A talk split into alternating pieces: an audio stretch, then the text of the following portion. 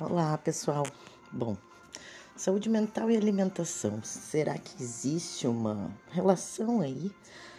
Nós estamos cada vez mais aprisionados a telas de computadores, gerando ansiedade, estresse, e nem nos damos conta que pode ser da alimentação também.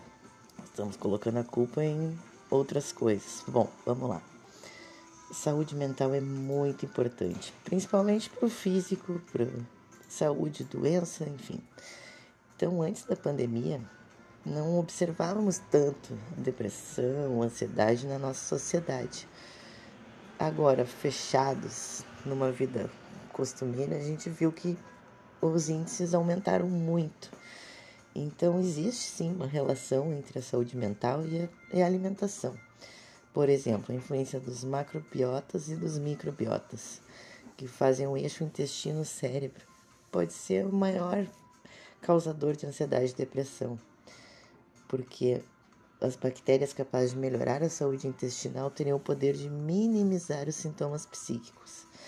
Bom, então vamos melhorar nossa alimentação, mas nossa dieta aqui do estilo ocidental do planeta tem a presença de doces, alimentos gordurosos, grãos refinados, itens fritos e processados, muita carne vermelha laticínios e além de baixa ingestão de frutas e vegetais.